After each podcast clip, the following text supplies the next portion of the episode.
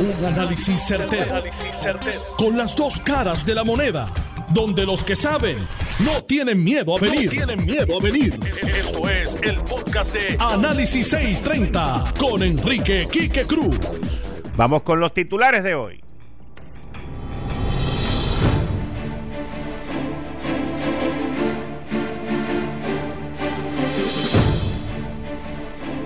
Hay un grupo de alcaldes están levantando la voz de alerta y molesto por el tirijala que hay pidiendo funcionarios de colegio en esta etapa.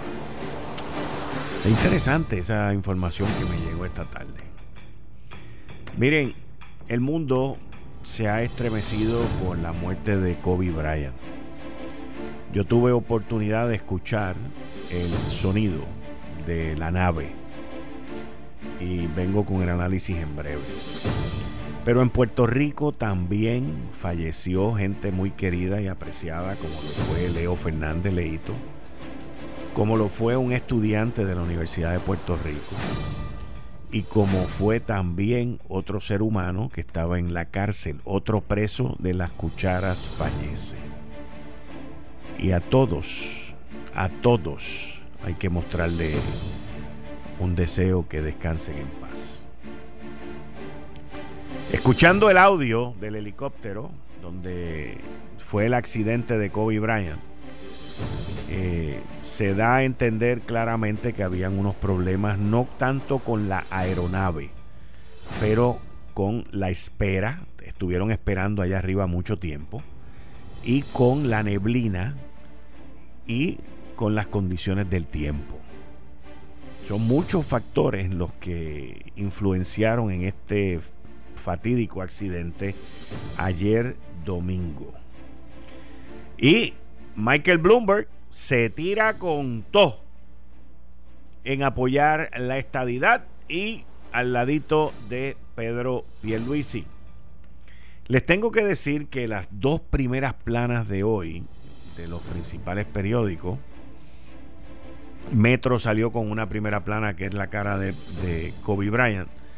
Pero las dos primeras planas que tienen que ver con política principalmente hoy es la del periódico El Nuevo Día, que sale con este artículo con el rastro de los integrantes del chat. Esa primera plana está impresionante. En el sentido de que uno no esperaba una primera plana como esa en estos días. Pero ahí está.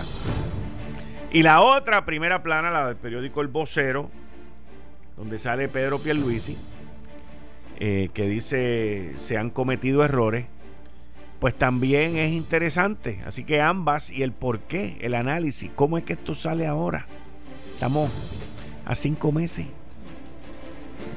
Vamos, lo vamos a analizar, porque están tan interesantes las dos primeras planas.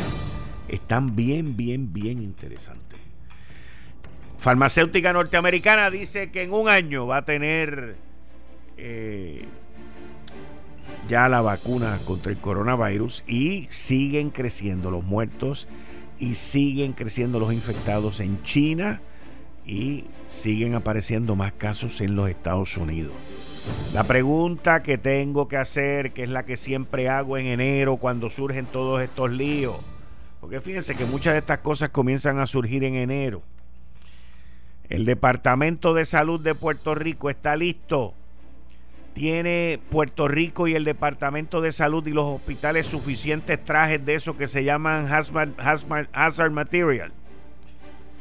Tienen las mascarillas N93 o N95. Tienen el equipo necesario para trabajar con la gente en caso de que el virus llegue aquí. ¿Alguien que conteste? Yo solo hago las preguntas.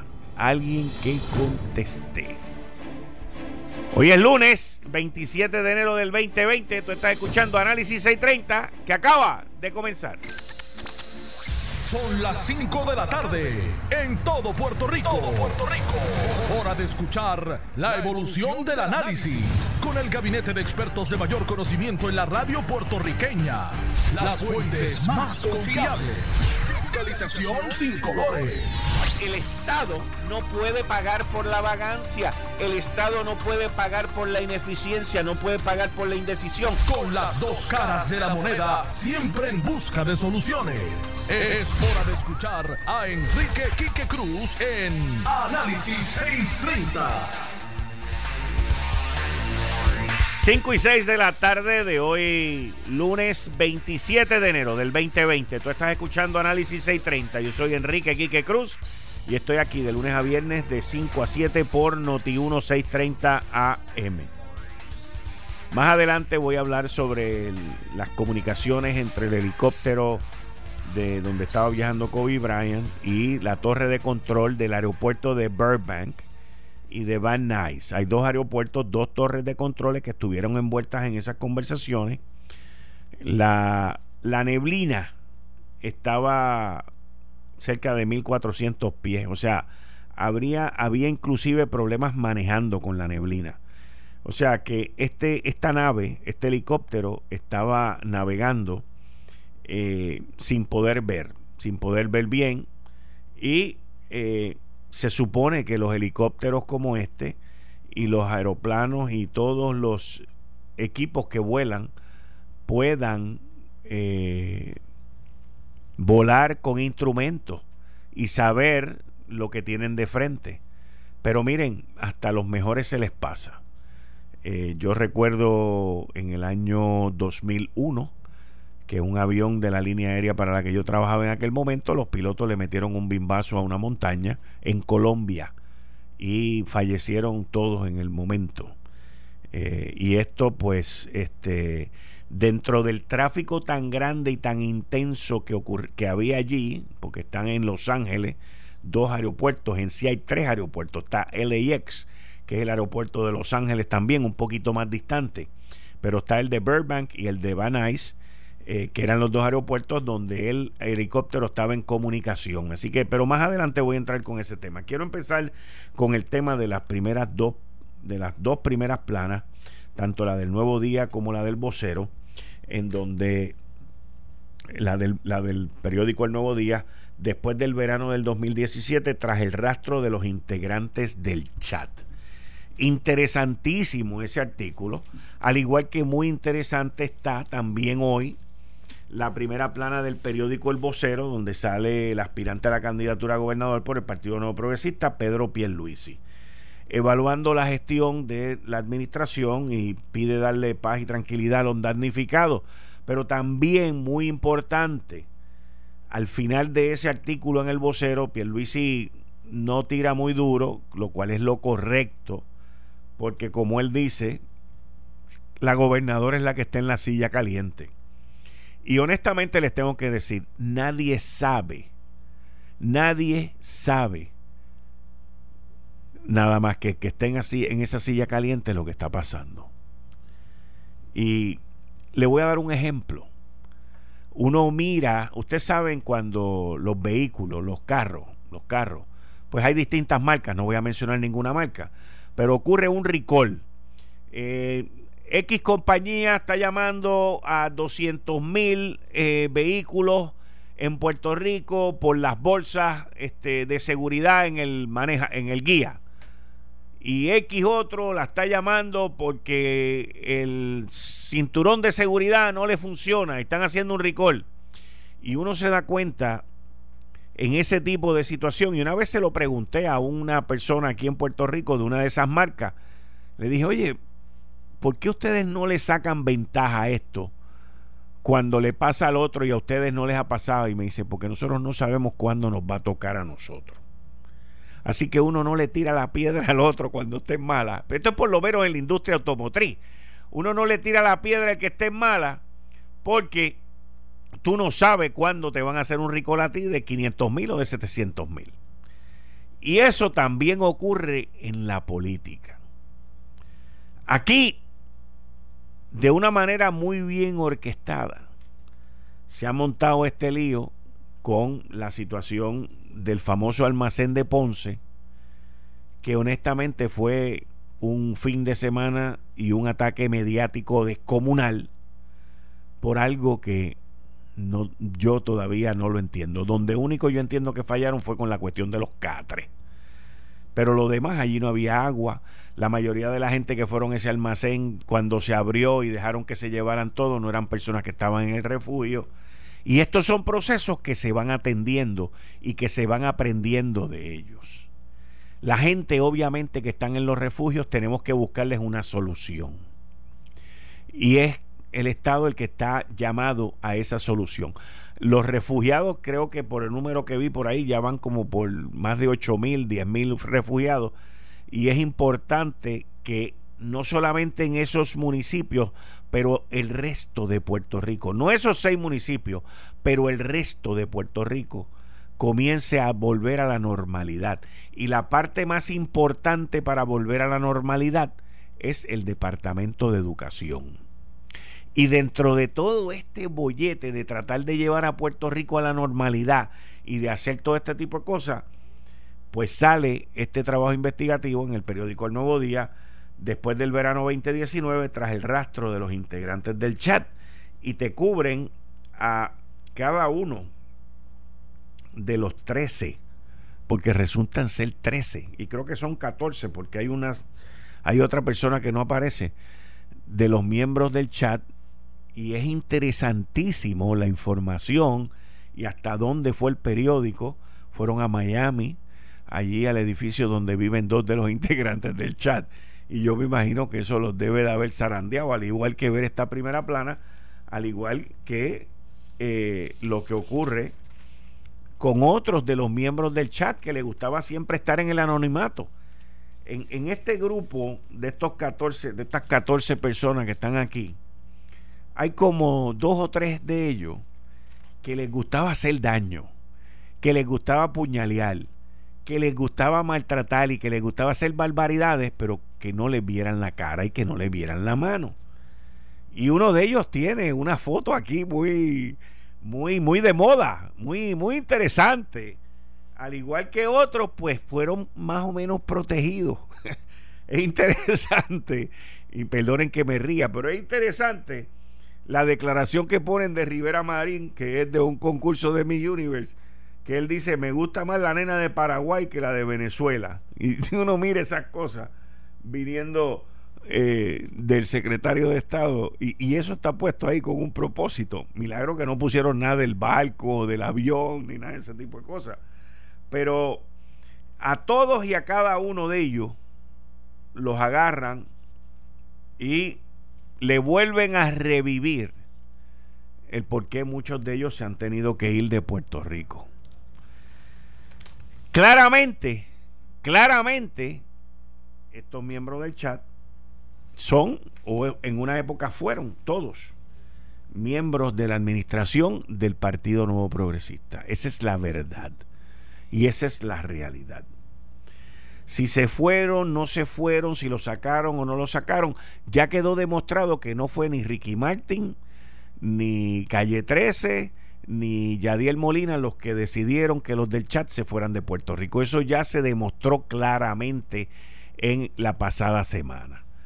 Y entonces, pues tú miras esa primera plana, que cubre lo de, también la muerte de, de Kobe Bryant y de Leo Fernández, y entonces tú miras la primera plana del vocero, que ya es un artículo de comienzo de campaña, de que tengo que salir como candidato para que la gente sepa que yo existo. Eso mismo es lo que querían. Así que Pierluisi cae en esa ruta y de manera muy cuidadosa y hasta con, con un bisturí y mucha precisión mecánica, pues critica pero no critica y se mantiene ahí. Pero lo importante de esto, mis queridas amigas, amigos, es que estas dos primeras planas lo que nos están diciendo es, hello, aquí hay una primaria, vamos, arranquen, pónganse para su número, que aquí hay una primaria en el Partido Nuevo Progresista. ¿Cómo? Eso. Aquí hay una primaria, señores, hay que arrancar, vamos a meterle leña a esto y vamos a ponernos para su número cada cual. Interesantísimo y hay que ver cuál es la respuesta de todo esto. Porque toda acción tiene una reacción. Y en este caso, es bien importante porque es la primera vez que sale Pedro Pierluisi así en primera plana como en las últimas, es más, yo creo que más de un mes y medio. Yo creo que la última vez que salió en la primera plana del periódico El Vocero fue cuando él anunció su candidatura en diciembre o en noviembre veintipico. Así que ah, llevaba tiempo y yo entiendo que el tiempo estaba justificado por todo lo que está pasando aquí en Puerto Rico. Pero lo interesante también de todo esto es que los populares, que eso sí que están más escondidos que, que él mismo, que él mismo, está escondido, que los populares eh, entienden, ellos han ido entendiendo que hay que hacer una nueva, un nuevo tipo de política. ¿Qué significa eso en el Partido Popular? No tengo la más mínima idea. No tengo la más mínima idea. Yo espero que no sea lo que se le ocurrió a dos ilustres representantes del Partido Popular durante esta crisis del almacén, que era decirle al pueblo de Puerto Rico dónde están los almacenes de abastecimiento.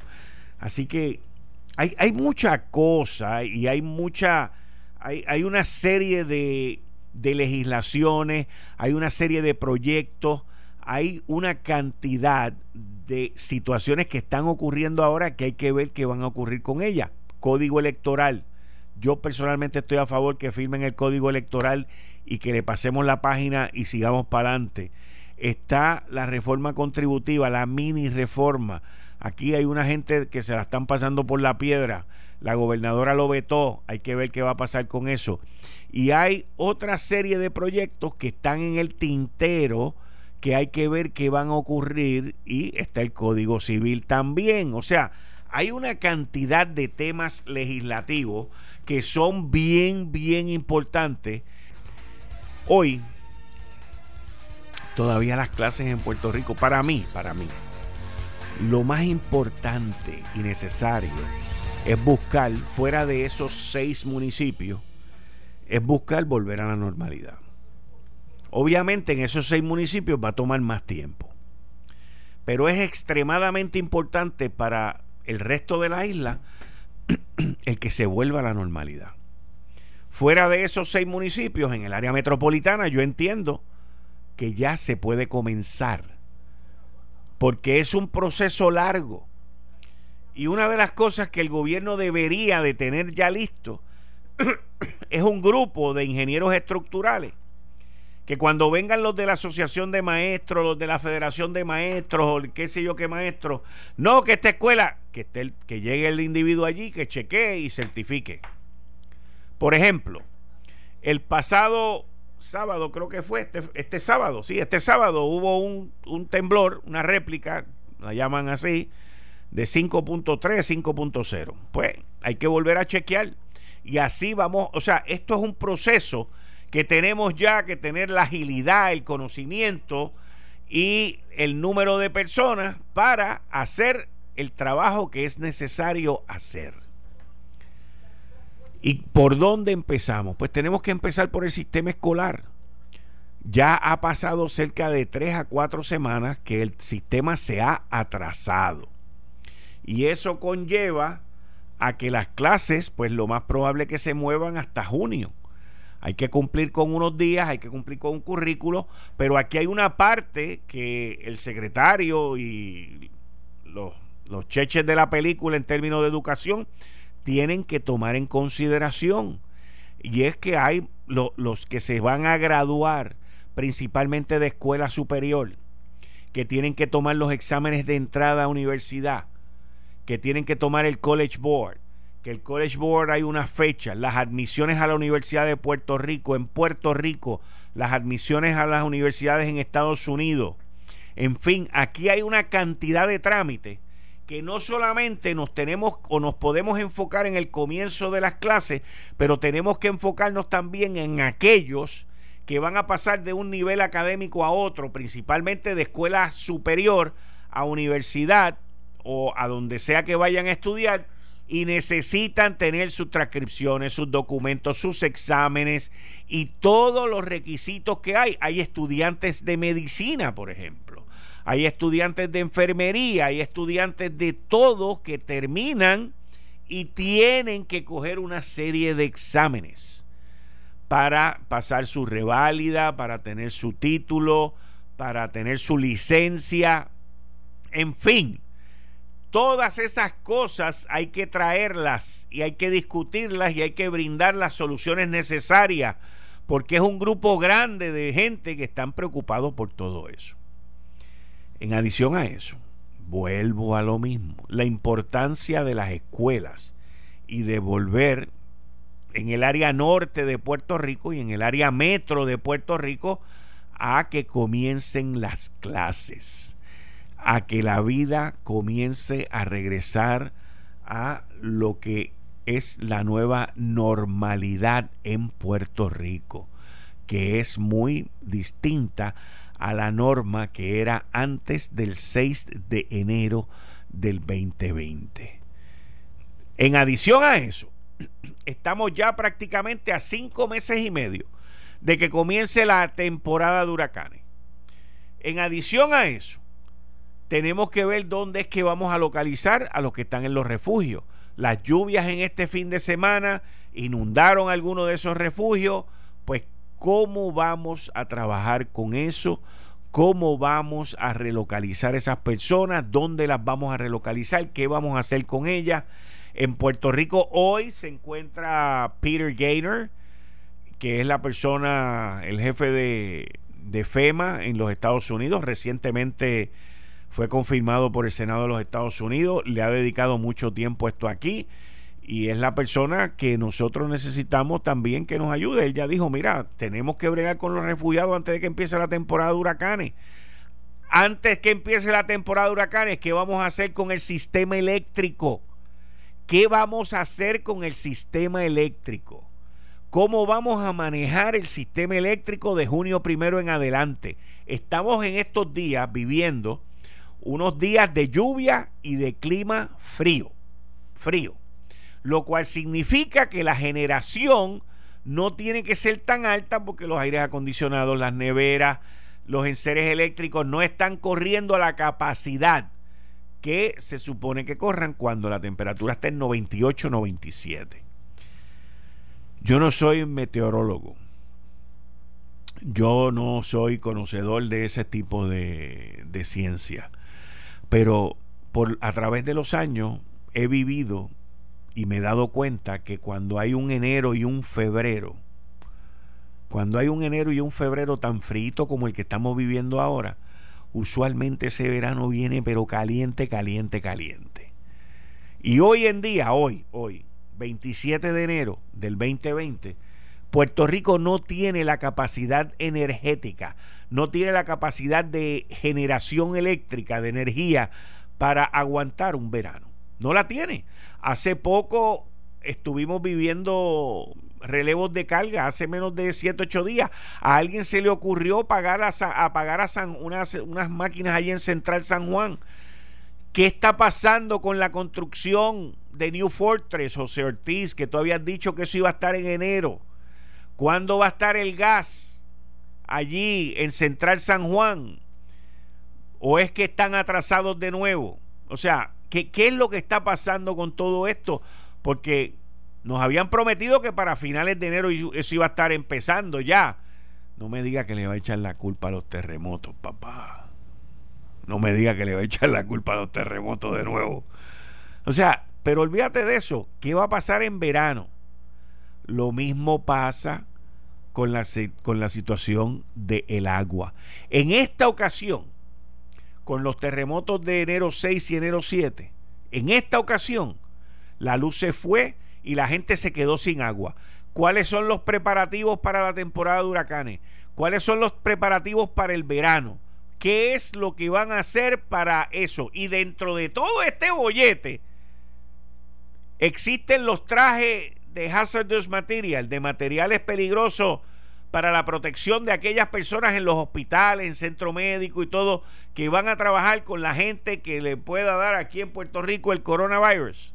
Existen los trajes eso, los que se ven en los periódicos, en la televisión, en todos lados. Todo el mundo, donde usted ve, está todo el mundo blindado con la cosa esa puesta que están protegidos hasta ñu. ¿Hay los trajes esos aquí o no los hay? Yo creo que me van a decir, bueno, ya los ordenamos. ¿Cuándo llegan? Ya el coronavirus está por Chicago, luego terminará en la Florida y de la Florida es un paso que cae en el Caribe y del Caribe va a caer aquí. O si cae en República Dominicana es cuestión de horas y días de que caiga aquí. Así que eh, eh, no hay que ser médico, no hay que ser el cirujano general de los Estados Unidos, eh, no hay que ser este, nada de estas cosas grandes para tú entender, saludos desde Ponciana, Florida, para tú entender cuál es el proceso de estas enfermedades y cómo es que caminan y llegan hacia donde tú estás. Así que eh, yo voy a seguir aquí como siempre lo he hecho, jorobando, eh, alertando y dejándole saber al secretario de salud, al secretario de educación, a la gobernadora, al secretario de la gobernación, cuáles son las áreas más importantes que tienen que estar ellos listos para cuando no los estén, muchas gracias al que dijo fiscalizando, para cuando no los estén recordárselos que se los vengo diciendo hace un mes. Porque miren que yo llevo más de 10 días hablando del coronavirus. Y así mismo me pasó con el otro, con el otro, con el otro. Toda, pensando en eso, me llego a recordar que todas estas cosas siempre ocurren en enero. Siempre ocurren en enero, no sé por qué.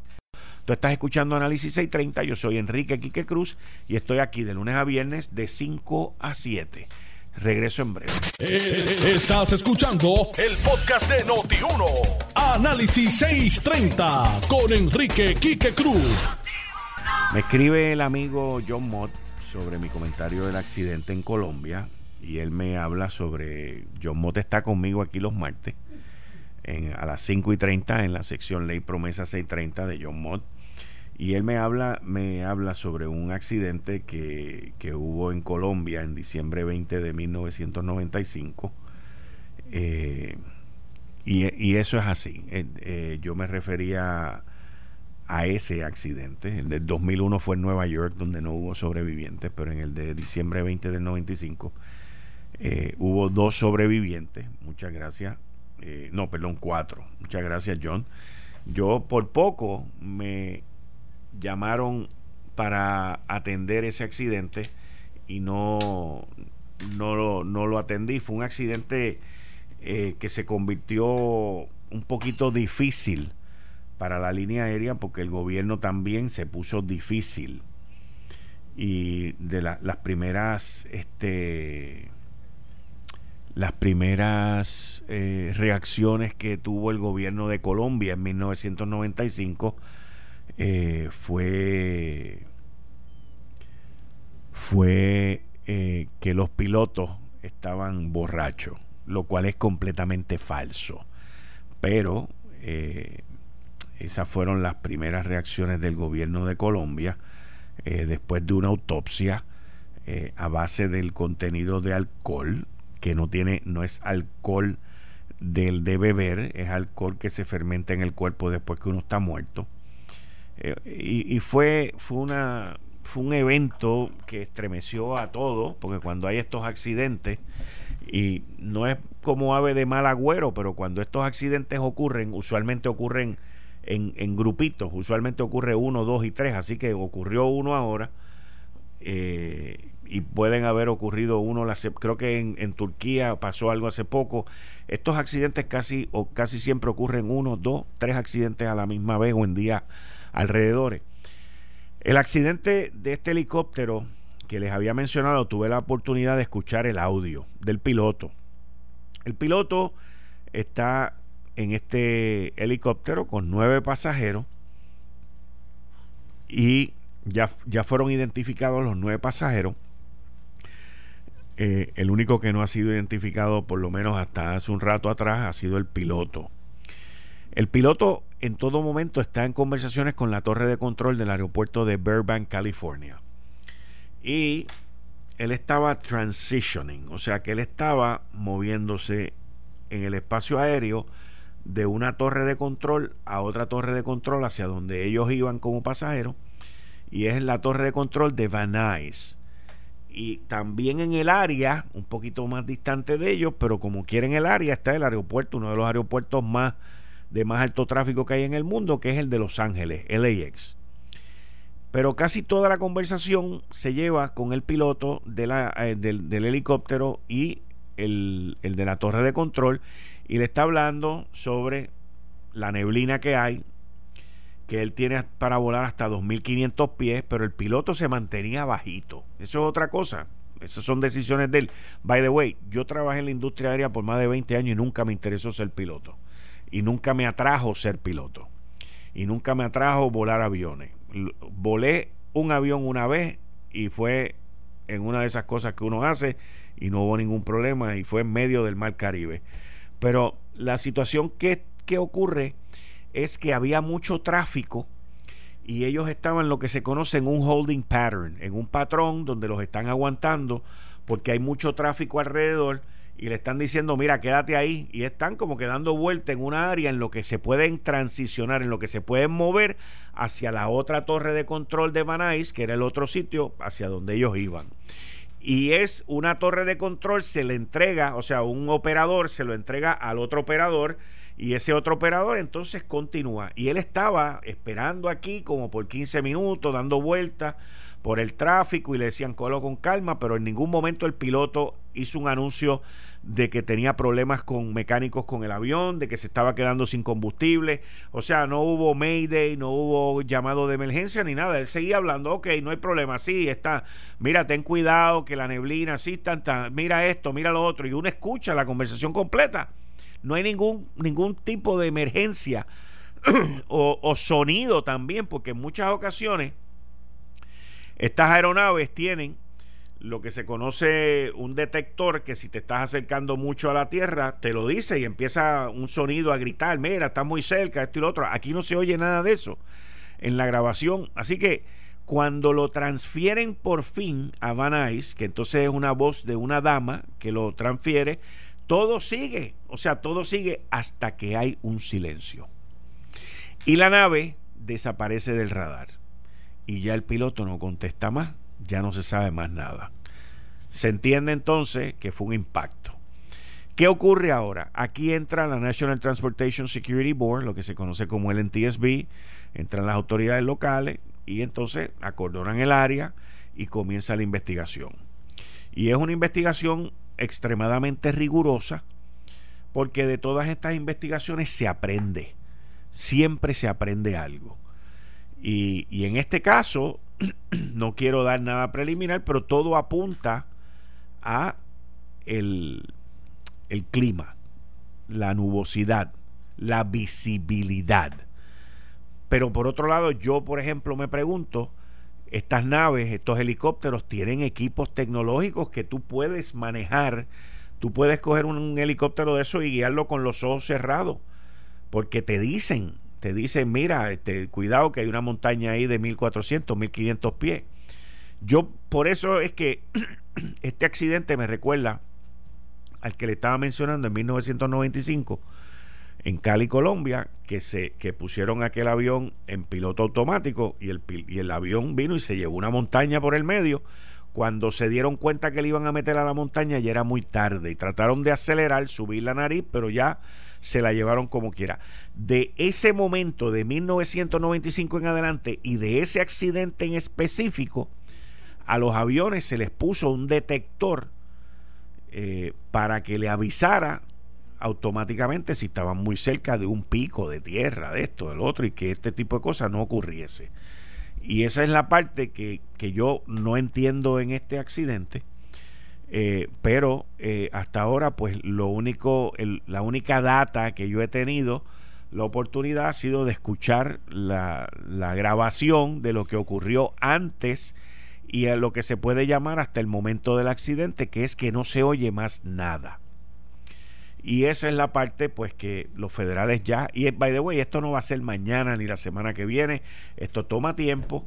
Aquí empiezan a agarrar ahora. Lo primero que hacen es ir al dueño del, del helicóptero y van a, a quien alquiló el helicóptero y le piden todos los récords de mantenimiento. Eso es lo primero, lo primero que se hace. Le piden todos los récords de mantenimiento de esa aeronave. Lo próximo es que examinan todo eso, más la información que hay en la caja negra, examinan el plan de vuelo, ahí le van a, ahí van a, entrevistar este, arduamente al, principalmente al Contralor Aéreo de Burbank, al, al, que está hablando, el varón que está hablando en todo momento, ese lo van, van a examinar todo el tráfico, por qué no lo sacaste primero por aquí, por qué no lo transicionaste por acá, por qué no hiciste esto, y van a salir 20 cosas que alguien va a, decir, bueno, lo pudiste haber hecho de esta manera, sí, pero es que nadie está ahí en ese momento. Nadie está ahí en ese momento. Y una de las personas que más eh, presión y que peor eh, debe estar hoy es ese contralor, porque ese contralor aéreo, debe, o sea, el sentido de culpabilidad como quiera va a estar con él. Contra, ¿por qué no lo saqué por aquí? ¿Por qué no lo saqué por acá? En, adición al, equipo de gente que va a venir ahora a evaluar eh, las acciones y las conversaciones entre ese contralor y el piloto. Y van a examinar todos los vuelos, todo el tráfico que estaba ocurriendo en esa zona para ver cómo se pudo haber hecho mejor. Son nueve personas que fallecieron de ese accidente, muy triste por demás. Pero por otro lado, mis queridas amigas, amigos, así es la vida. Te levantas hoy, te subes en un autobús, te subes en un vehículo, o vas caminando por la calle, o sales de la bañera y te resbalaste y te esnucaste. O sea, estamos aquí prestados. Este dice que es un peligro estar vivo. Pero estamos aquí prestados. ¿Cuándo nos vamos? No sabemos. Sí sabemos que nos vamos a ir en un momento, pero nunca sabemos cuándo es el momento. Y muertes así imprevistas como esta, pues son muertes que chocan. Y máxime cuando hay niños o niñas envueltos eh, que están por vivir, tienen una vida completamente por delante. Kobe lo que tenía eran 41 años. Y tuve la oportunidad con mis hijos de verlos jugar en una ocasión. Eh, en el año noventa y pico también.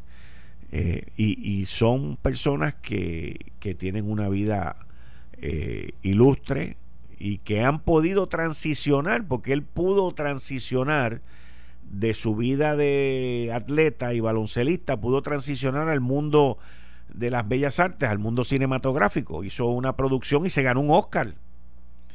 Y esas son las cosas que, que, que chocan y, eh, por ejemplo, quien primero saca la noticia es el medio este eh, publicitario que se llama TMC, TMZ.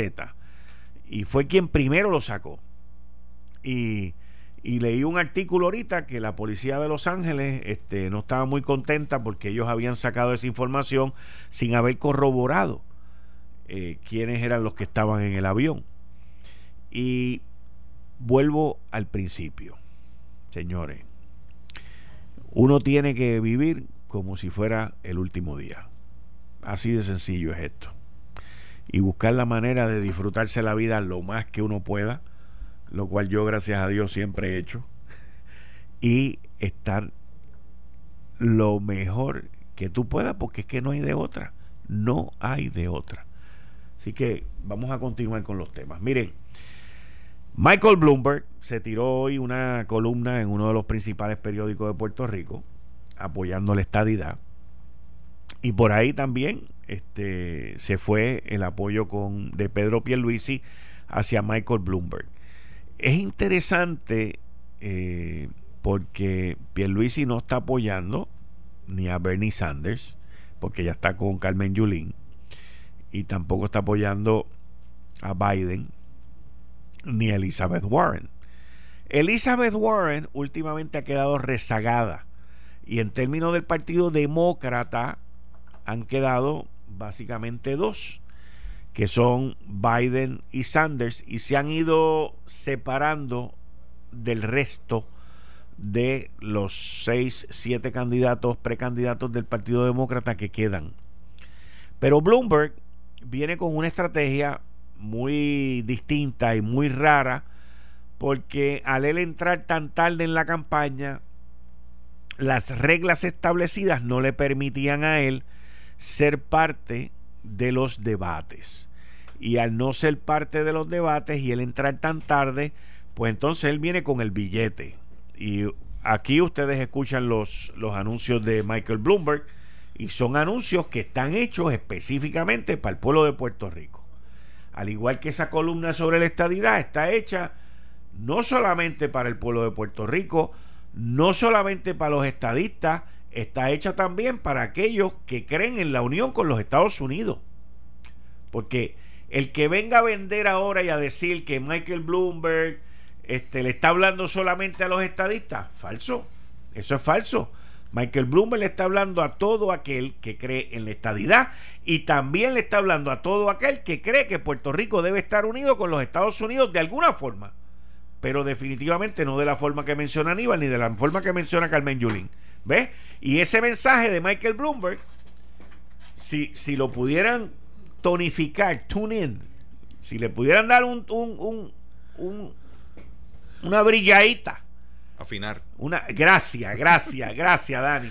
Si le pudieran dar una afinadita, ¿ok? Que no es solamente con la estadidad, es con aquellos que creen en la unión permanente con los Estados Unidos, agarran más gente todavía en vez de polarizarlo. Así que cójanse los, los estrategas de Michael Bloomberg, esa, esa, ¿cómo le llaman? Esa orejita para que afinen eso, porque el mensaje de Michael Bloomberg de la estadidad es un mensaje que también percola, que también se cuela, que también riega, que también fecunda en los populares que creen en la unión permanente con los Estados Unidos. ¿Ok? Sino que nos llamen. Así que, ¿cómo es, Dani? ¿Cómo es? Sino que nos llamen. Ok. Así que e, eso, y, esa columna de hoy, de él, de Michael Bloomberg en el periódico El Nuevo Día, donde habla sobre la injusticia, mire, toda esa, toda esa información que tiene Michael Bloomberg ahí, esa información está basada en una encuesta. O sea, él encuestó Puerto Rico, él buscó información sobre los temas de Puerto Rico, y él y la gente de él hicieron esa campaña directamente para las primarias aquí en Puerto Rico. Hay que ver, hay que ver cómo los populares, que siempre han sido los que han querido dominar en el Partido Demócrata, cómo van a ir y cómo se van a identificar. Si alguno de los populares se va a identificar con Michael Bloomberg. ¿Tú has escuchado a alguien que se ha identificado con Michael Bloomberg, Dani? Públicamente, ¿verdad que no? No, Ni con Biden ni con otro. La única que se identificó fue Carmen Yulín con Sanders. Con Biden sacaron una lista de ¿Ah, gente que estaban apoyándolo. Este de, de ambos de, de la facción estadista y, estado librista pero me parece que metieron ahí a todo el mundo que estuvo dispuesto a poner el nombre, porque hay gente ahí que uno no sabe ni quiénes son. Okay. Pero, pero hicieron una listita ahí de, de gente eh, y, anunciaron, y, pero ahí quedó, eso duró 24 horas. Pues la cosa es que Bloomberg tiene todo el dinero del mundo para pagarse su candidatura completa hasta la presidencia, sin ningún problema. Y esta estrategia que él ha tomado, pues, que yo recuerde, no mucha gente la han podido hacer, yo creo que es el primero que se está tirando esta maroma, donde él se está financiando, se está autofinanciando y él está entrando en campaña de publicidad directamente en los sitios donde se va a llevar a cabo la primaria. La primera va a ser de Iowa, el caucus de Iowa. Y de ahí en adelante él tiene la esperanza de que ni Bernie Sanders, ni Biden, ni ninguno de los otros puedan consolidar esa mayoría y él pueda venir en la convención y dar un jaque mate en la convención. Pero esto es obviamente a fuerza de billete, a fuerza de billete. Y él tiene todo el dinero del mundo para hacerlo. Mientras tanto, Donald Trump, aunque está con el caso del, del residenciamiento y todo ese revolú, Donald Trump está recogiendo dinero como si nunca se fuera a acabar. Pero de una manera impresionante. O sea, para que ustedes tengan una idea, el mes pasado el Partido Demócrata recaudó 125 millones de pesos entre todos. Eran como, en aquel momento habían como 8 o 9. 125 millones. Donald Trump recogió 46 millones para él solo. O sea, para que ustedes entiendan la proporción, Creo que el más que recaudó dentro de los demócratas estaba entre Biden y, y Buttigieg y el otro que recaudaron como 18 o 20 millones de pesos, pero son 125 dividido entre 6, 7 candidatos y acá Trump 46 millones para él solo. O sea que él está creando lo que se conoce como un war chest, un cofre de guerra, ¿ok? De dinero para, para cuando llegue la campaña. Y esta campaña del 2020 debe de costar sobre 1.500 millones de dólares. Fácil, fácil. Estoy hablando de la presidencial. Sobre 1.500 millones de dólares. Y esto lo han ido ya amolando y en los medios todo el mundo se está poniendo Miren cómo la campaña de Bloomberg ¿ok? ha invertido en Puerto Rico miles de dólares en radio. Usted puede escuchar el anuncio de él en este programa en varias ocasiones. En televisión principalmente, pero en los medios de papel, en prensa, todavía no están invirtiendo mucho. Pero se ve, escuche bien esto, se ve que una primaria de un territorio colonialista, una colonia, el individuo está invirtiendo una cantidad de dinero que ninguno de los otros candidatos, ninguno, ninguno de los otros candidatos del Partido Demócrata y mucho menos el Partido Republicano invertiría aquí en Puerto Rico. Pero entiendan una cosa, Bloomberg no, le está, no nos está hablando solamente a nosotros, Bloomberg le está hablando a los puertorriqueños, a los sobre 5 millones de pesos que hay al otro lado de personas que hay en el otro lado del océano. Y cuando venga a Puerto Rico, porque Bloomberg va a venir a Puerto Rico, y espero que nos dé una entrevista aquí también, cuando Bloomberg venga a Puerto Rico, usted va a ver que el mensaje va a ser para nosotros, pero va a ser para los de allá. Y los medios noticiosos de ABC, NBC, Fox y toda esa gente, CNN y toda esa gente, van a venir aquí, lo van a cubrir aquí, y usted va a escuchar lo que Trump no ha hecho, la gente que está sufriendo por huracán María, por los terremotos, por, por el discrimen que hay contra nosotros por ser una colonia, que lo es, y el maltrato que la administración de Donald Trump nos ha dado a nosotros. Que tenga razón y que la primera plana del periódico El Nuevo Día hoy justifique de la corrupción, el desmadre y el desastre que aquí ha habido en la administración del renunciante Roselló, sí, pero ¿debe el pueblo pagar por eso? ¿La gente necesitada debe de pagar por eso? No, no deben de pagar por eso. Si hay un problema, si hubo un problema, si hubo un problema de corrupción, pues se ponía un tipo que se encargará de eso. Pero tardarse 300 días, 300 días para decir, sí, te voy a soltar el dinero. Y by the way, no va a ser hasta octubre del 2020 Oye, está fuerte. Está bien fuerte. Y nosotros, cuando me refiero a nosotros, los que me están escuchando ya de Ponciana, ahorita había unos que me estaban oyendo de Los Ángeles, todos los que me escuchan allá desde la Florida principalmente, Illinois, Boston y todos los que me escuchan, eso son cosas que ustedes tienen que hacer cuando vayan a votar y tienen que pensar en eso. Tienen que pensar en eso. Voy a una pausa y regreso inmediatamente con ustedes aquí en Análisis 630. Eh, estás escuchando el podcast de Noti1. Análisis 630 con Enrique Quique Cruz. Me puedes escuchar a través del 94.3 FM en tu área. Como todos los lunes, dándole la bienvenida a, Dani Hernández y a una persona que va a estar con nosotros ahora los lunes, que ya está los miércoles con Juan Luis aquí de 7 en adelante, a la licenciada Yanil Rodríguez. Licenciada Yanil Rodríguez, bienvenida, qué bueno que estés aquí. Gracias, Kike y a Dani por la oportunidad y saludos a todos los que nos escuchan por las ondas radiales de Noti1. Bueno, Dani. Vamos arriba. Dale, que tú eres el. Vamos arriba, vamos arriba. medio colorado hoy. Ah, fíjate, es que me, sorprendió mucho y te comentaba en, la pausa antes de, comenzar esta sección que el alcalde de Lajas hoy, su reclamo fuera que Lajas existe, que, lo atendieran y dijo eh, que la gobernadora no ha ido todavía a estas alturas al, municipio de Lajas. Tiene 150 refugiados, tiene más de 800 viviendas este, con daños permanentes. Pero le hicieron una ciudad de calpa. Le pusieron unas carpas allí le, y o ha sea, tenido... le, le, montaron sí, la ciudad yo, de refugio sí, yo, yo tengo que de decir que cosas. de, de, de mi punto de vista como he, como he estado en el área, he visto funcionando, me parece que el general Reyes tiene esa parte de la Guardia Nacional, todo lo que compete a la Guardia Nacional está funcionando. Ok. Y, y tengo que decirlo, está funcionando.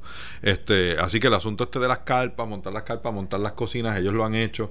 Este, en algunos sitios se han tardado más que en otros, no sé las razones, pero, pero es- están allí y él deja personal encargado y ellos han funcionado, pues como que es una rama del ejército. Eso, eso funciona bastante bien. Pero fuera de eso, este, además el alcalde dice que necesita personal médico para atender unas situaciones que tiene con los refugiados. Tiene 150 refugiados en refugio oficial y, no recibe ningún tipo de ayuda. Incluso dijo que él no ha podido hablar con el secretario de salud. Y, y a mí me parece que a estas alturas ya, tú sabes, este, me causa mucho, mucho coraje que no se hayan movido. Porque yo que soy del área oeste y conozco la mentalidad del área metropolitana, a mí me parece que muchas de estas cosas no pasan simple y sencillamente, aunque parezca irónico, porque es lejos. No se mueven los jefes de agencia, no se mueve la gente que tiene que moverse porque es lejos. Porque para ellos es perder el día. Y a mí me parece eso una gran falta de respeto, de consideración, una gran falta de humanismo y, y- y- y una falta de realizar el trabajo para el cual fueron elegidos, porque ellos no fueron elegidos solamente para trabajar en San Juan, ellos fueron elegidos para trabajar por toda la isla. Y en este caso la emergencia es en el sur y yo creo que muchos de los asuntos que se han retrasado es porque ellos entienden que llegar al sur les cuesta mucho tiempo, les da trabajo y está lejos. Y para mí eso es una gran falta de respeto. Y yo creo que los alcaldes han sido bastante pacientes, pero ya, ya se está haciendo hora de que alguien le ale las orejas a los que no están haciendo el trabajo y, y alguien tome la dirección en el manejo de esta emergencia que yo creo que no ha sucedido. Carlos Acevedo no lo había hecho. A mí me parece que fue muy irresponsable en el manejo de esta emergencia, sin hablar de los almacenes, simplemente en el manejo de la emergencia. Me parece que fue bien irresponsable. Nunca se constituyó un COE en esa área hasta hace apenas una semana. Y en esa área está temblando desde el 28 de diciembre. Y yo creo que eso fue una gran irresponsabilidad del señor Acevedo. Y creo que en el gobierno todavía la gobernadora no ha podido atender este asunto de manera que se vea que hay alguien a cargo, que alguien lo está dirigiendo.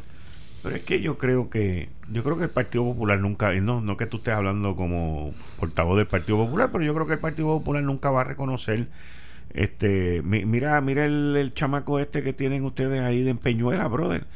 El tipo no, no, no se calla, o sea, ve una cámara o ve un teléfono prendido y sale corriendo como un loquito por ahí. Entonces, me, me, me- le, le llevan suministro y él se los reparte a todo el mundo. O sea, esto no es para repartirlo por todo el pueblo. Eh, eh, o sea, es, es una cosa inverosímil, inverosímil lo que está ocurriendo en Peñuela. Bueno, Necesito un tanque de oxígeno y ya el tanque iba de camino. Eso fue la semana pasada. Ah, dijo en las redes sociales sí, y- Ahora necesita no sé qué rayo. O sea, pero, hey, eh, digo, desde mi punto de vista, los peñolanos, y tengo familiares viviendo allí, tienen un serio problema.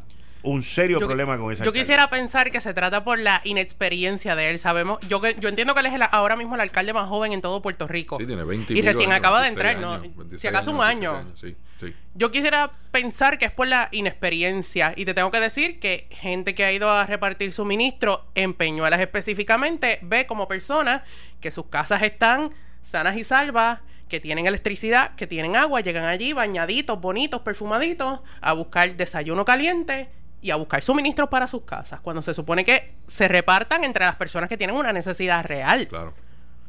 Pero eso no Digo, pasaría y aquí, si han- y hubiese aquí han agarrado, y aquí han agarrado, no porque es que el contacto tuyo es el alcalde. Bueno, claro, en ese municipio. en Pero ese ¿qué hacemos con el alcalde de Laja? Que ni siquiera el secretario de salud le ha Yo te lo contestado. cambio por el de Peñuela.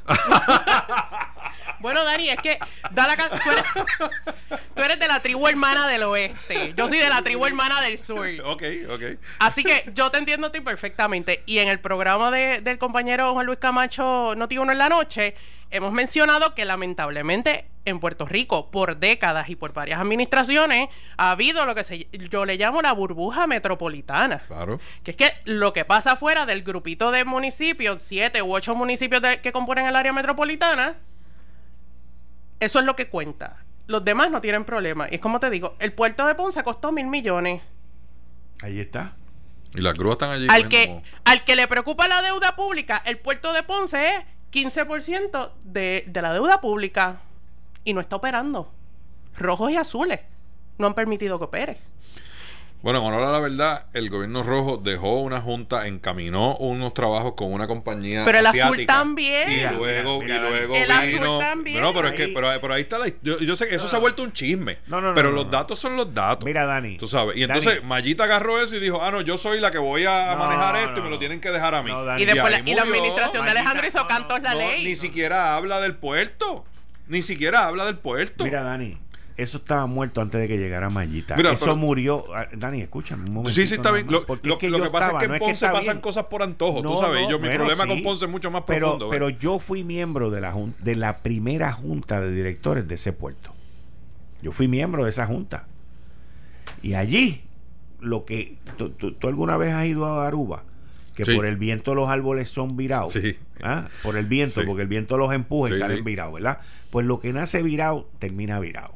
¿Ok? Y ese puerto nació virado.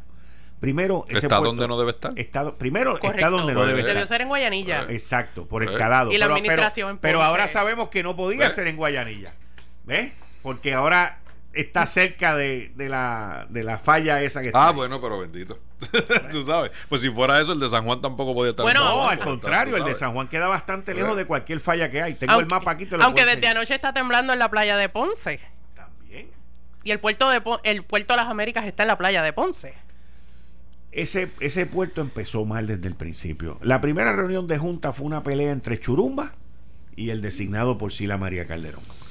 Porque quien estaba poniendo el billete era el gobierno estatal y Churumba decía que él era el que tenía que estar a cargo. Y yo estuve allí. Sí. ¿Ok? Así que cuando tú empiezas con todo ese tipo de pelea, quieres que sepas que ese puerto tuvo dos directores ejecutivos al principio. ¿Tú sabías eso? Sí. Y los dos eran populares. Y uno era designado por Sila y uno era designado por Churumba. otro por Churumba. O sea, ¿a dónde tú puedes llegar con eso? Porque muchas cosas en Ponce, con ese este orgullo fatulo, se manejan, y yo lo siento por los que me están escuchando que son de Ponce, se manejan por antojo. Y, y las cosas no se pueden manejar así, porque nosotros somos los más bravos y nosotros somos los que vamos a hacer lo que nos dé la gana. Tú sabes, entonces, así no funcionan las cosas. Lo, mismo del invento de, de, de Porta Caribe Porta del Sol se produce en base a un estudio que se hizo bajo el mismo gobierno de, de, Sila María Calderón para ver en qué parte de Puerto Rico se podía crear un nuevo destino dentro del destino que era Puerto Rico, como es Punta Cana, como es la Riviera Maya, como es Cancún. Ese estudio determinó que eso debía ser en el oeste. Y de ahí nace Porta del Sol. ¿Qué pasa? Pues entonces y cosa ya se antojó de que Ponce tenía que tener algo también, porque los ponceños no se iban a quedar atrás, y se inventa una cosa que no tiene ni ton ni son, porque ni siquiera tiene la cantidad de cuartos que necesita para tú desarrollar un destino. Entonces terminamos dividiendo la isla en cinco cantos por antojo de una gente y haciéndole caso omiso a un estudio científico que proveía hay muchos nombres que ni yo misma me acuerdo. Bueno, y ahí está Puerta Cordillera, y está Puerta Atlántico y en el este no sé qué es lo que portan, pero, pero pero es una cosa por entonces se dio por antojo y empezaron los alcaldes a pedir, empezaron este legislador a legislar, que aquí vamos a hacer la puerta de no sé quién. Y entonces se desvirtúa un asunto importante de desarrollo económico, que era darle recursos al oeste, no porque fuera el oeste, sino porque se había determinado que esa era la zona que se podía desarrollar. Pero Dani, con el tamaño de Puerto Rico, que de punta a punta son tres horas y media en carro, ¿Tú no crees que lo mejor es diversificar la oferta de Puerto Rico como un todo en vez de estar este cantito aquí, este cantito en el oeste, este cantito en el norte, este cantito en el sur? Es que era un solo cantito. Pues, esa, esa es la idea original. Por unas por unos este, recursos geográficos y naturales que tenía esa zona, proveía para eso, que incluso ayudaba al desarrollo del aeropuerto de Aguadilla, que hoy día tiene ya este, cuatro líneas aéreas volando allí prácticamente a diario y eso no había sucedido nunca antes. Tiene la cantidad de cuartos y tiene una peculiaridad, tienes el bosque seco, tienes el, el, las playas, este las mejores que hay para bañistas en todo Puerto Rico están en el oeste, no están Pero mira, para, para reivindicar el orgullo ponceño, volviendo al tema del puerto. aparte de los problemas que mencionó Quique, de que no está, se, se, construyó donde no debía ser, etcétera, al día de hoy, eso se empezó en la administración de Pedro Rosselló. Eh, si, si mi memoria no me, no me falla, eso empezó en el segundo cuatrenio de Pedro Rosselló. Desde ese entonces hasta hoy, 30 años después casi, hay un issue con la titularidad de los terrenos, porque tenemos propiedad mueble o propiedad fija que pertenece al Estado en terrenos del municipio. Y no se ponen de acuerdo para el traspaso y la indemnización correspondiente. Pero que eso sí se o, hace, o la administración Pero si se hace de la manera correcta, eso no debía ser un problema. Es que eso se debió resolver desde el principio, no ahora. Pero bendito, sí, ¿cómo va a funcionar eso? Con una alcaldesa que piensa que la gente está en las carpas porque están felices y aquello es Disney World. Pues ¿cómo va a funcionar el puerto? ¿Sabes? No, no da para tanto. Mira, cambiando el tema. ¿Tú crees que el gobierno ha reaccionado bien, Yanil? Te tengo que decir que no. Yo pasé los peores temblores en, el sur. ¿Tú estabas en el sur? Yo estuve en Ponce, yo estaba en la casa de mi familia, yo bajé para Ponce el día 5 de enero. Yo pasé el del 6, el del 7 y todas las réplicas hasta el 8 que me enteré que tenía electricidad en Guaynabo y dije, me voy de aquí porque no puedo más con esto. Eh, y te tengo que decir que los alcaldes, a pesar de las críticas como la que hace el compañero aquí, fueron los que respondieron de forma inmediata. yo, puedo dar fe de que un Nelson Torres Jordán corrió el municipio completo, la misma Mallita Meléndez, varias personas.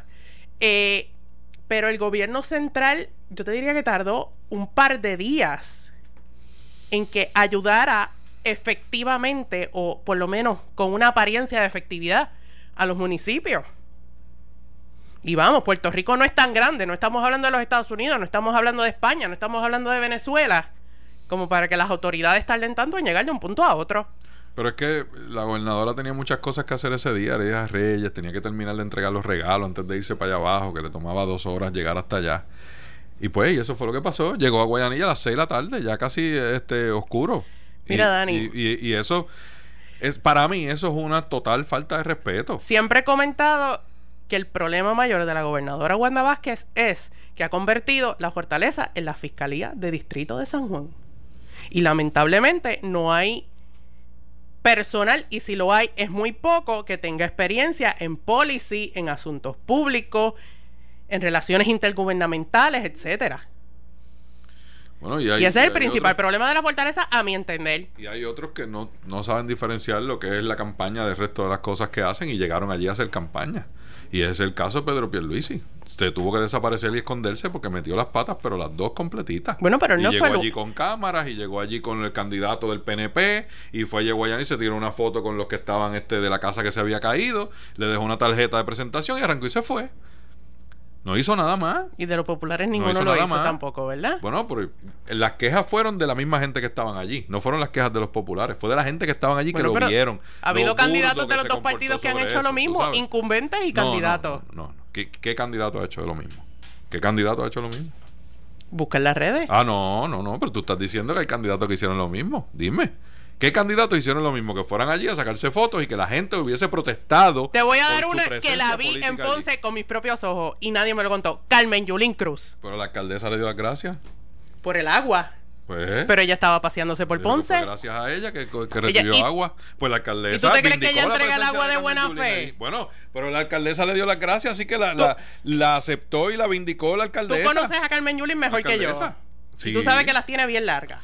Bueno, este, e- Larga no, larguísima. esa parte sabes que ella, hace, ella es todo premeditado y calculado. Fíjate, pero si de algo yo estoy seguro, y como tú dices, sí la conozco, yo de algo estoy seguro es que si ella no fuera candidata a la gobernación, como quiero, hubiese ido a llevar este suministros y ayudar a los municipios que Claro, porque María, el primero que, recibió ayuda fue el alcalde de Comerío, que hoy día es su director de campaña. el primerito. La amistad sobre todo. Y uno puede ser el presidente de Estados Unidos, pues sus amigos son sus amigos. Y yo creo que eso pues tampoco lo podemos juzgar. Bueno, pero había municipios más afectados que Comerío. Pues a lo mejor no contestaron, porque esas cosas también pasan. Mira, aquí que está hablando de un alcalde ahí que, que reparte los suministros como juguete, dice él. Y yo, sí, como si fuera el Día de Reyes. Pues. Mire, me informan también que Ruti Curras fue ah, otra de las que estuvo por allí faranduleando. Y, esa fue bastante eh, sancionada por la por la este, torpeza que hizo de, irse con la gente diciendo vengan por aquí, yo le voy a decir dónde van a repartir los suministros y, y lo que decía la gente era que ella los había llevado. Mira, aquí me dice también una persona que la gobernadora llegó a Guanica el día de Reyes a las 3 de la tarde. Por ahí, más o menos. Por eso pasó por Guayanilla, se fue para Guánica y después viró para atrás. Yo no quiero pensar que es porque uno es rojo y otro es azul, pero eso, esos son los hechos. Como dije ahorita, los datos son los datos. Pasó por Guayanilla, siguió hasta Guánica, estuvo en Guánica casi hasta las cinco y media de la tarde. Y después entonces fue que llegó a Guayanilla. Bueno, el, el, día 6, el municipio más afectado era Guánica. Está bien, las razones no las sabemos, pero a las 3 de la tarde, cuando el temblor fue, el terremoto fue a las seis y media de la mañana, seis y pico de la mañana. Yo creo que. El, el del 6 de enero fue a las 4 y 24. No, perdón, el, el, 6 de, el, 6 de, enero fue 6 y media. el 7, 4 y 24. de la mañana. Desde las 6 y media de la mañana hasta las, pasaron casi 9 horas a que la, la, gobernadora pudiera llegar al área más afectada. Y a mí me parece eso una gran irresponsabilidad. Me parece una gran irresponsabilidad. Y me dicen, a mí no me consta, pero mucha gente dice que ella primero fue a la repartición de juguetes y después llegó allá abajo. Y eso es una gran irresponsabilidad. Me parece una total ausencia de lo que debe ser la urgencia en atender unos asuntos. Y lo que me, me hierve a mí la sangre es que yo estoy seguro que si hubiese sido en Guaynabo, hubiese llegado a la media hora. Y si hubiese sido en Bayamón también. Porque le queda cerca. Pero entonces, como esto es lejos, hay que terminar el día de trabajo y después vamos allá. Todavía al día de hoy hay jefes de agencia que no han llegado a esos pueblos.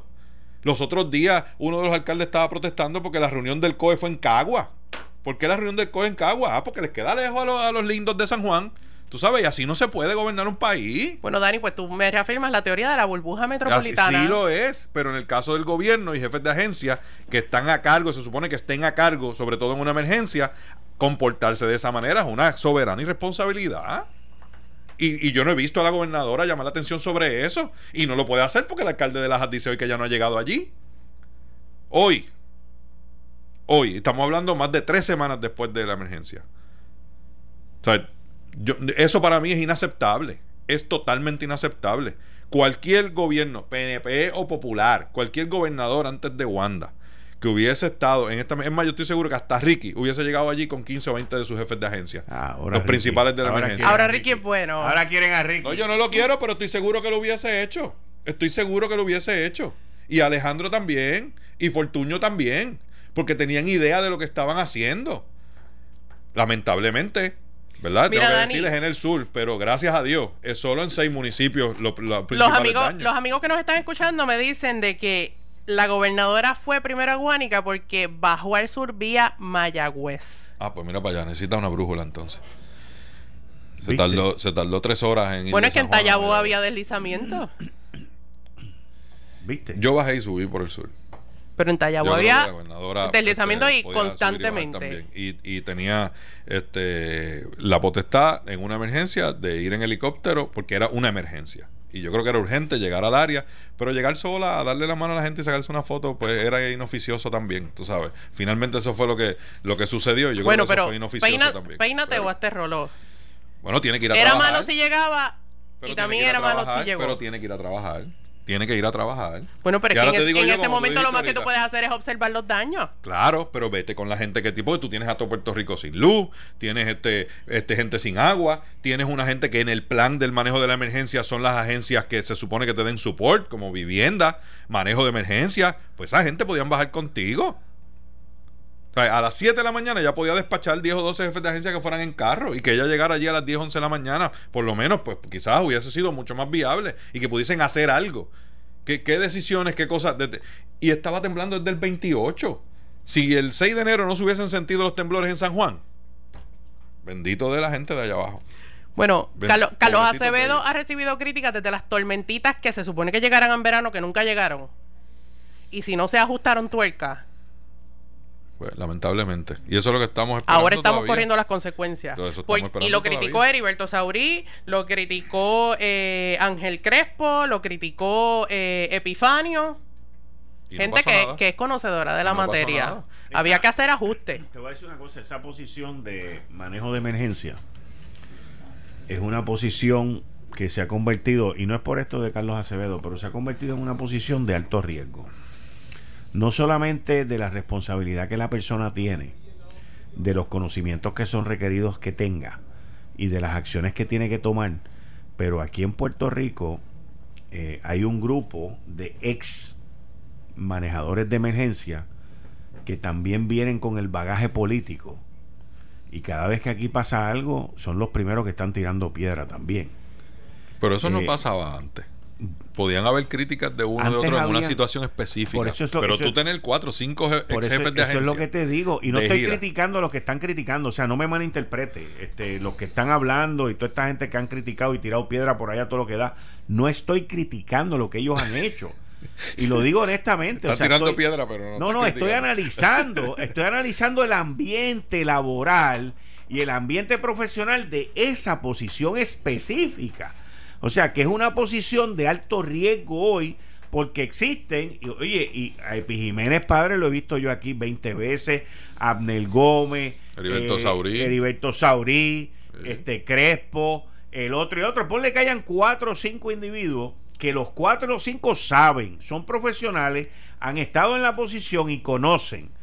Pero, brother, cuando el otro este, no ha abierto la ventana, ya, ya le tienen este, las piedras metidas dentro del hoyo. O sea, y es una, y no lo estoy haciendo en son de crítica, lo que te estoy diciendo es que cuando tú vayas a poner a alguien allí, que sea el próximo reto que tiene la gobernadora, tiene que poner a alguien de rango, alguien que sepa más que todos ellos, y alguien que diga, no, brother, para tu un momentito, eso que tú dijiste, porque si no, va a durar este un viento de un huracán. Yo creo que esas son las y que acaba de nombrar un comisionado de manejo de emergencia.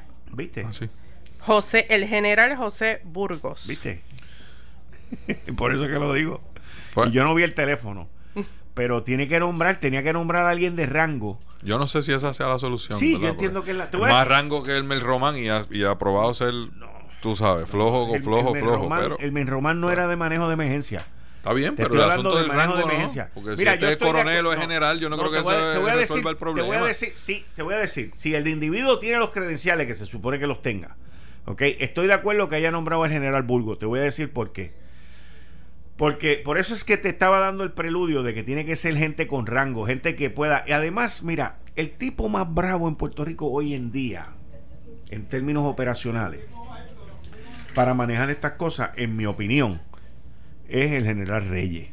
Pues, porque lo vi, porque lo con esa huevada que Pero él no puede ser pues. porque él tiene un cargo que le pues impide hacer las dos cosas. hay que enmendar la ley. No, pues no, porque es una cuestión federal. No, no, se podía enmendar la ley, pero... Pues la, bueno, pero la cosa es, no importa, ya nombraron a uno. Y yo entiendo que entre militares ellos se entienden. O sea... Pero es que no tiene que ser un militar. Bueno, pero en este, es que yo entiendo que Puerto Rico ya necesitaba a alguien en este momento, y te voy a explicar después, te voy a explicar cuando volvamos a la pausa, por qué tiene que ser un militar de alto rango si tiene los credenciales y los conocimientos de manejo de emergencia. Te voy a explicar ahora por qué, te voy a explicar por qué. No te voy a convencer, pero te lo voy a explicar. Tú estás escuchando Análisis 630. Yo soy Enrique Quique Cruz y estoy aquí de lunes a viernes de 5 a 7 hoy con el gabinete de los lunes, la licenciada Yanni Rodríguez, Daniel Machete Hernández. Regreso en breve. Eh, estás escuchando el podcast de Noti1. Análisis 630 con Enrique Quique Cruz. Y estoy aquí de lunes a viernes de 5 a 7 en el área metro me escuchas por el FM a través del 94.3. Como todos los lunes, hoy comenzando con nosotros la licenciada Yanil Rodríguez y Daniel Machete Hernández. Bueno, ¿qué ustedes piensan, ustedes dos, de la primera plana del periódico El Nuevo Día? No la parte de Kobe Bryant, obviamente, pero el resurgir del tema de los integrantes del chat y la primera plana del vocero de Pierluisi este, hablando de que se han cometido errores. Vamos a empezar con el nuevo día. Hay gente que me ha escrito de Washington en específico que están en shock. Tú que estuviste en Washington, de que están en shock que todavía hayan miembros de esa administración que estén representando municipios o entidades frente a FEMA, sea, hay gente que me ha escrito a mí, te puedo leer eh, como reacción a ese artículo. Me dice, por ejemplo, eh, eh, sorprendente saber que estas personas del chat tienen un revolving door, una puerta que da vuelta. Wow, aquí a uno, cuando uno está en puestos ejecutivos gubernamentales, por ley, tiene que tener un año de estar en un cooling off period. Y eso yo lo sé con los congresistas es igual. Y en casos especiales, cosas de por vida. Pero aquí existe eso. ¿Ah? Aquí existe eso. Me sorprende que FEMA permite acceso a esas personas. Pues, Aquí existe eso, hay que ver de dónde están pero cobrando. Es, para tu misma agencia y en el caso del gobernador pues hay restricciones que, sobre decisiones que él haya tomado directamente. Por ejemplo, el secretario de familia pues no puede representar gente ante familia por cierto tiempo. Bueno, lo que pasa es que aquí se ha legalizado la corrupción desde el gobierno de Fortuño para acá. O sea, tú tienes la presidenta del panel del FEI. Pero ya este pero, pero la presidenta del panel del FEI, que le enmendaron pues, pues, la ley. Vámonos cuatro años más para atrás. Allí desde Aníbal. Para que la presidenta del FEI tenga la potestad de contratar con la misma gente a la que tiene la potestad de acusar. Y eso es legalizar la corrupción en cualquier liga. Eso se cambió después, Dani. No, eso no se ha cambiado. Ella no tiene contratos ni nadie ah, tiene contratos. ella, ella tuvo un caso precisamente por representar a la agencia en una auditoría del Contralor y fue la Contralora la que señaló eso. Y eso, en, en palabras de la calle, finamente, eso es una poca vergüenza.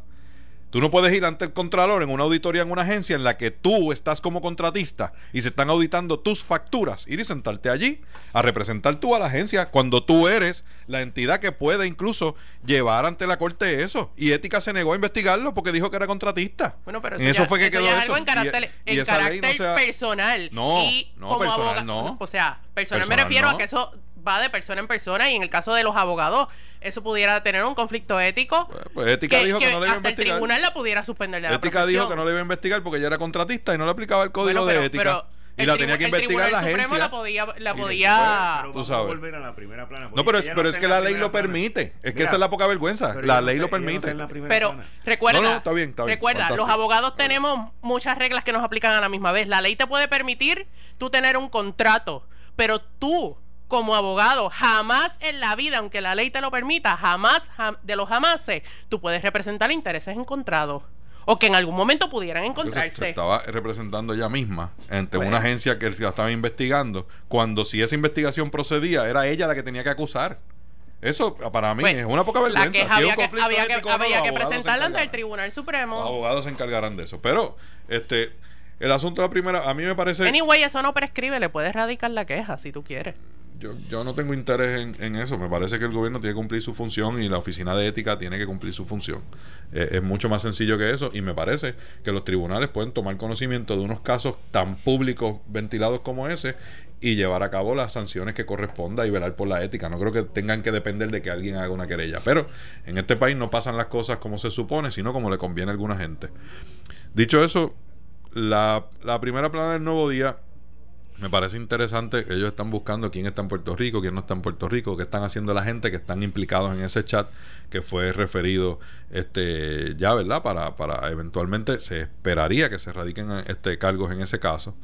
Eh, no sé cómo entender o, a qué responde eso, simplemente me parece que están dándole seguimiento a una noticia que dominó el país y que fue la raíz de salir de un gobernador, provocar la renuncia de un gobernador.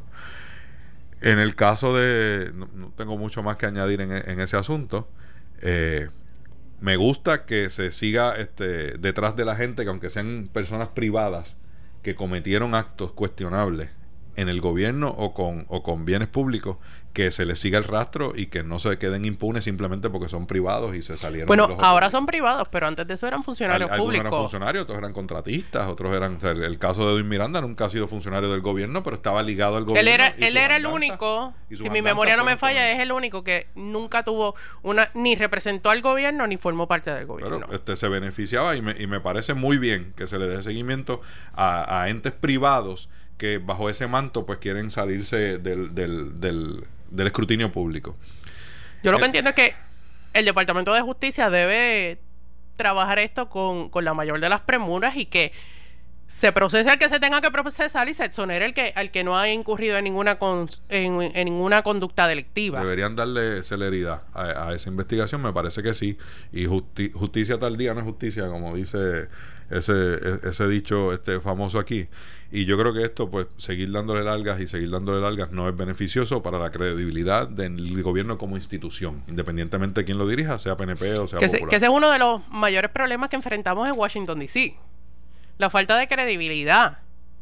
Y en el tiempo que yo estuve allí, o sea, en los fondos de recuperación, entre otras cosas, si, si se aprobaban con lentitud y si encontraba escollos en el camino, era precisamente porque no creen en la sana administración de Puerto Rico.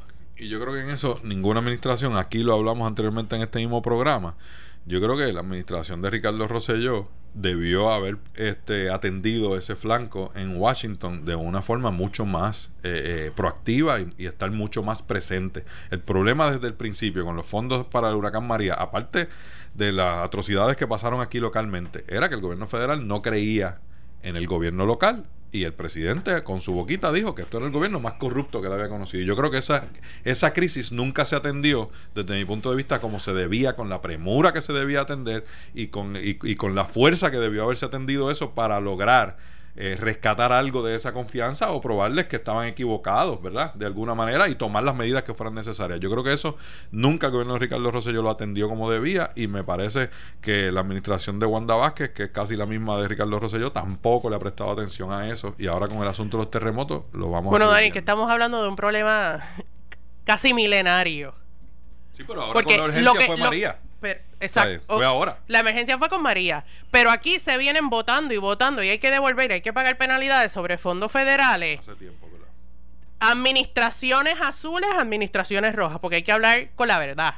No podemos, no podemos volvernos fanáticos. Pero la administración anterior sacó del. Bajo la administración de Alejandro se tuvieron que, de, que, pagar sin número de penalidades de fondos federales. De esas, pero, de pero déjame hablar, déjame hablar, déjame hablar. El punto es que no sé por qué hay tanto problema con la administración de fondos federales cuando básicamente el cheque te viene con las instrucciones grapadas. Los fondos federales te vienen con una política. Puedes usar el dinero en 1, 2, 3, 4, 5. Y en tal fecha rindes un informe parcial, en la otra fecha rindes otro informe parcial y en tal fecha el informe final.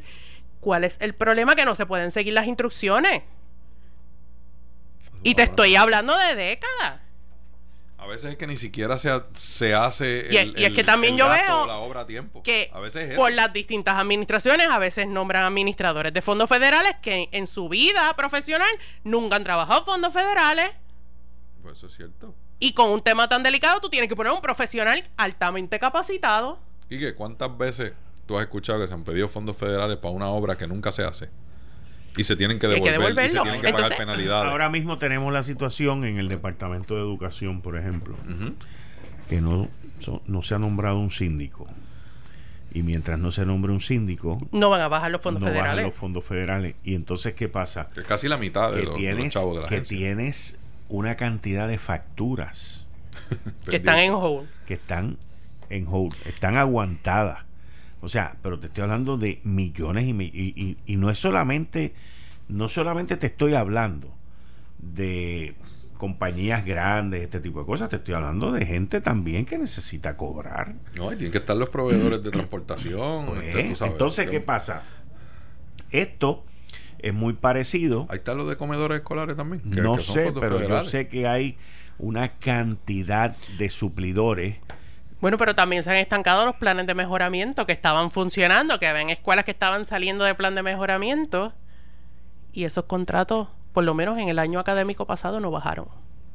Eso es un gran no sé problema. si hay una explicación lógica. No, hay, hay, hay es un, un problema. problema. Y, y, yo sé que esto tiene que ver, que tú lo escoges y yo lo pago. O sea, la cuestión Sí, del síndico. sí. Y cuando digo tú lo escoges es La administración. federal. El federal lo escoge y, y yo lo nombro Ajá. y yo lo pago pero esto se ha tardado, o sea, y esto va en, entonces ahora tienen las escuelas cerradas, que es otro revolú, ¿ok? O sea, aquí todavía, todavía no hemos Eso es grave. Quique. cuantificado. Y de 864 escuelas van a abrir esta semana 175 nada más. Pues qué bueno.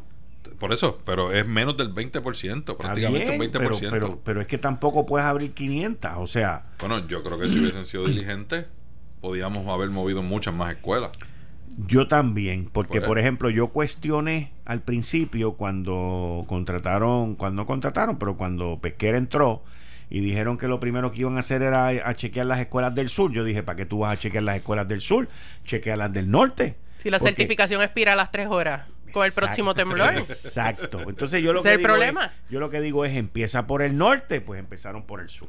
Entonces, o sea, son co- yo no soy ingeniero, by the way, Pero, yo miro las cosas desde un punto de vista de lógica. Claro. Que yo le preguntaría al tipo, ¿y por qué vas a empezar por el sur? ¿Por qué no empiezas por el norte? ¿O por qué no agarras los recursos que tienes y me pones 80% en el norte, 20% en el sur? Yo te digo, uno no ve que haya una cabeza al mando que tenga este dos dedos de frente, por decirlo así. Mira, yo, te diría, en base a lo que se ha visto en las noticias, todo el litoral norte, el este puede abrir. Y te diría que en la montaña de lo que llaman centro oriental, después de Jayuya, hacia el este. En mi opinión, yo entiendo que pueden abrir. El y el área de Guayama, el sureste también. yo, no he visto que, o sea, yo no he visto quejas de propiedades afectadas. Por ejemplo, en la región de Arecibo hay seis escuelas que, que encontraron que no estaban aptas.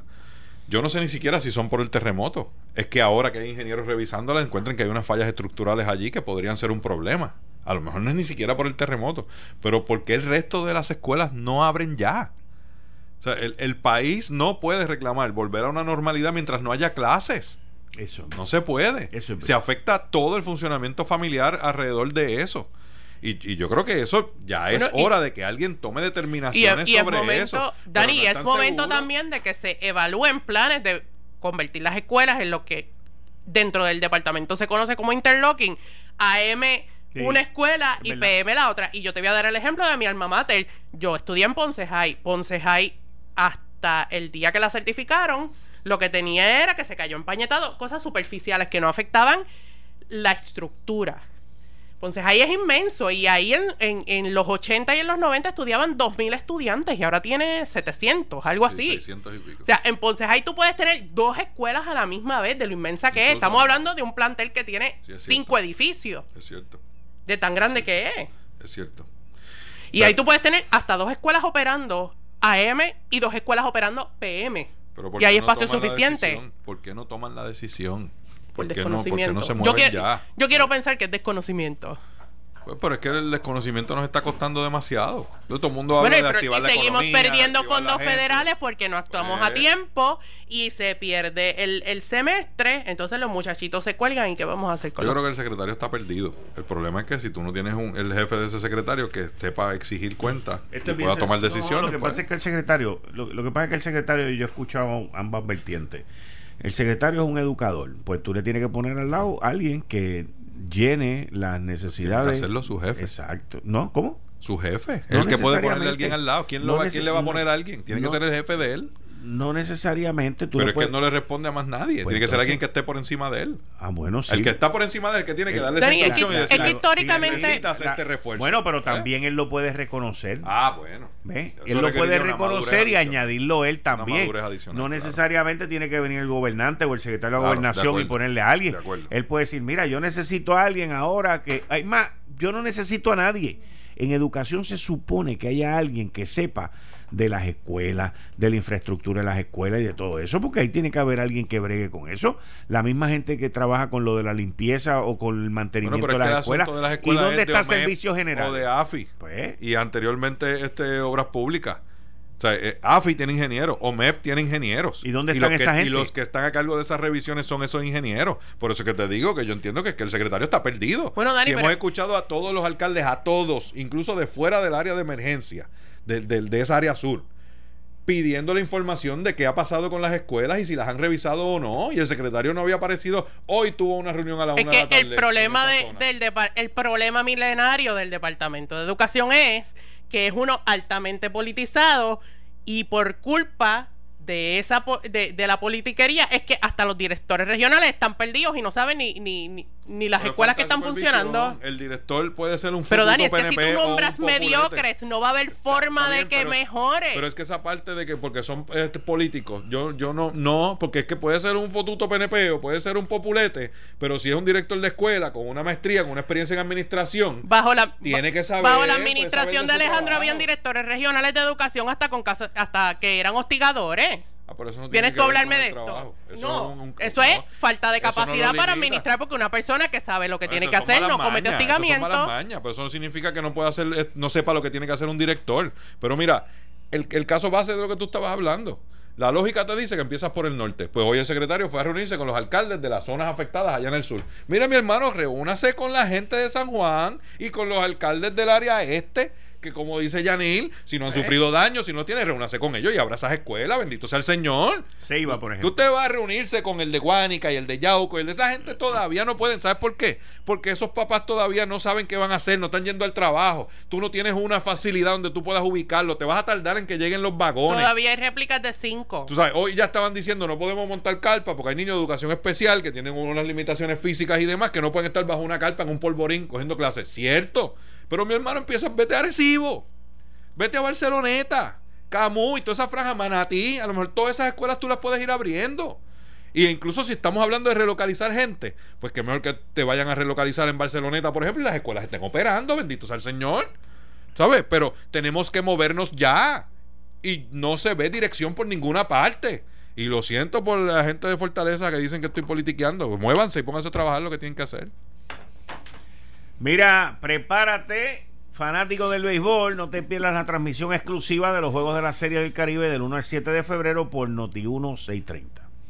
El mejor béisbol del Caribe, México, Venezuela, República Dominicana, Colombia, Panamá y Puerto Rico se enfrentan para conseguir el título de campeón. Los mejores jugadores, la cobertura y la transmisión exclusiva más completa solo la tienes por Noti1 630 en una presentación de ASC, los expertos en seguro compulsorio, Jeep la aventura continúa. Vanilla Gift Card, regala libertad de escoger y Goya. Con el auspicio de New Balance en San Juan, el detalle perfecto en tu pisada. Tornado Hardware, calidad profesional, Puerto Rico Federal Credit Union, somos tu alternativa financiera. También auspiciando la transmisión de Noti 1630M de la Serie del Caribe que comienza de febrero 1 al 7. Bueno, eh, Michael Bloomberg. Arriba, que meta mano. Que meta mano. Que acabe de llegar. Lo que tú estabas diciendo ahorita. Que incluya a la gente yo creo que el 85% de Puerto Rico creen en esa cosa que, ustedes llaman unión permanente o en algún tipo de relación con Estados Unidos. Bueno, ¿tú crees en la unión permanente también? Ustedes no, le llaman unión permanente con los Estados Unidos. ¿El ELA no es la unión permanente con los Estados Unidos? No empujes tan duro, no empujes tan duro. Mira lo que me dijo un popular. Desde la época de Cuchín yo escuchaba eso. Sí, sí, sí, pero mira lo que me dijo, Mira lo que me dijo un popular republicano. A los populares nos gustó más el anuncio de Bloomberg que a los PNP. Sí. ¿A ti te gustó el anuncio? Fíjate, en, términos de publicidad sí me gustó el anuncio. Sí, sí entiendo como tú que podía haber sido mucho más inclusivo en su lenguaje, pero no me parece que al popular de derecha le moleste. Y creo que eso es lo que está expresando la persona. Yo creo que, porque el estadista rabioso pues ya quiere una cosa más allá y va a pedir, tú sabes, la sortija de compromiso y demás. El popular con que simplemente me digas que me quieres es suficiente. Bueno, yo creo que después de 122 años es hora de, del cambio. Claro, usted se puede querer casar con quien quiera, pero si no lo quieren, no lo quieren. Miren, acaba el, el centro de el CDC de Atlanta que es el Centro de Control de las Enfermedades en los Estados Unidos, acaba de emitir una alerta y expandió la, la alerta de no viajar a China. ¿Ok? No viajar a China. Coronavirus prompts CDC to expand travel warning to all of China. La alerta es de que el gobierno de los Estados Unidos está recomendando de que nadie viaje a China.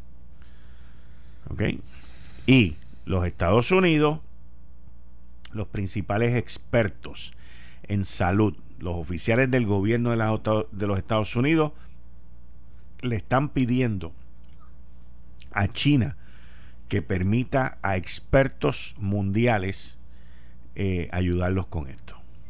Así que Anthony Fauci, director del National del Instituto Nacional de Alergia y Enfermedades Infecciosas, dijo que China, eh, said China has been more transparent in this outbreak, que China ha sido extremadamente transparente en esta situación de lo que fue en el que ocurrió en el 2003 con el SARS, pero que los oficiales norteamericanos todavía no están recibiendo eh, data científica directamente por parte de los médicos allá.